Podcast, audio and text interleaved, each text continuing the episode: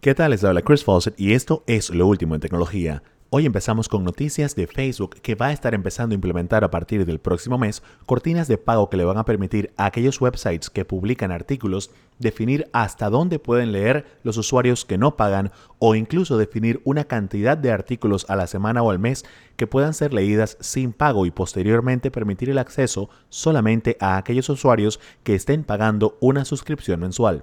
También hay noticias con respecto a Google que está empezando a implementar una sección tipo Newsfeed dentro de la propia aplicación de Google, tanto en iPhones como en Androids. Con esto estaría teniendo un espacio más donde mostrar contenidos de un modo muy similar al que lo hace Facebook en su aplicación desde hace ya tres años.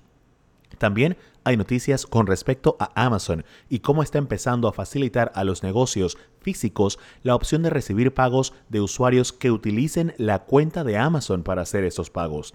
Con esto, Amazon está integrando una nueva característica que le va a permitir tener cada vez acceso a más información de transacciones fuera de Internet, lo que haría mucho más sencillo para ellos el proceso de minería de datos cada vez que busquen obtener información nueva para desarrollar nuevos negocios. También hay algo de noticias con respecto a Google Play y cómo están empezando a hacer listas curadas de aplicaciones para ayudar a aquellos usuarios que no identifican realmente cuáles son las aplicaciones que pueden significar algún riesgo para ellos a no tener que descargarlas. Estas están muy orientadas a hacer listas en base a seguridad de datos y a la privacidad de la información de los usuarios.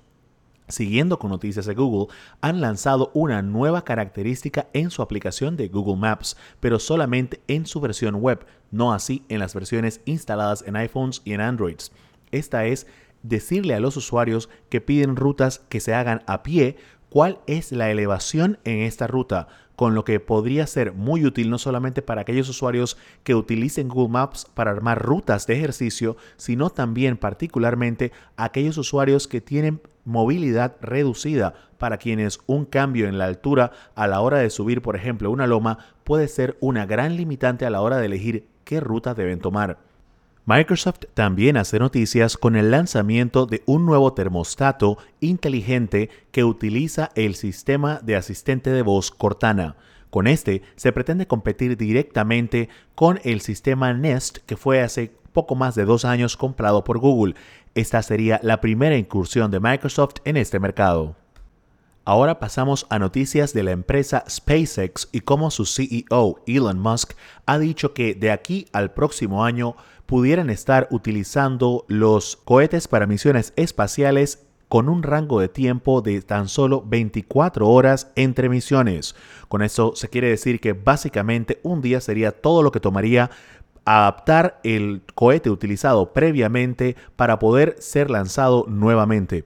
Esto es algo que actualmente toma entre 6 y 8 meses, pero según Musk es muy fácil de lograr acortar este tiempo a solo un día tomando las medidas correctas que ya están en plan de implementación dentro de la empresa.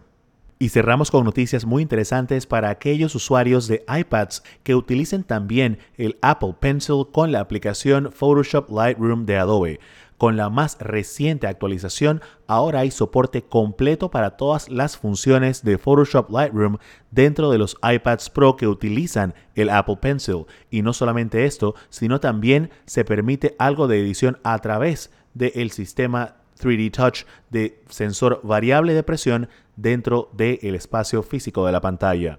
Con esto, los usuarios de este sistema van a tener cada vez mejores posibilidades de control sobre las obras que están creando o editando en la aplicación Lightroom en los iPads Pro.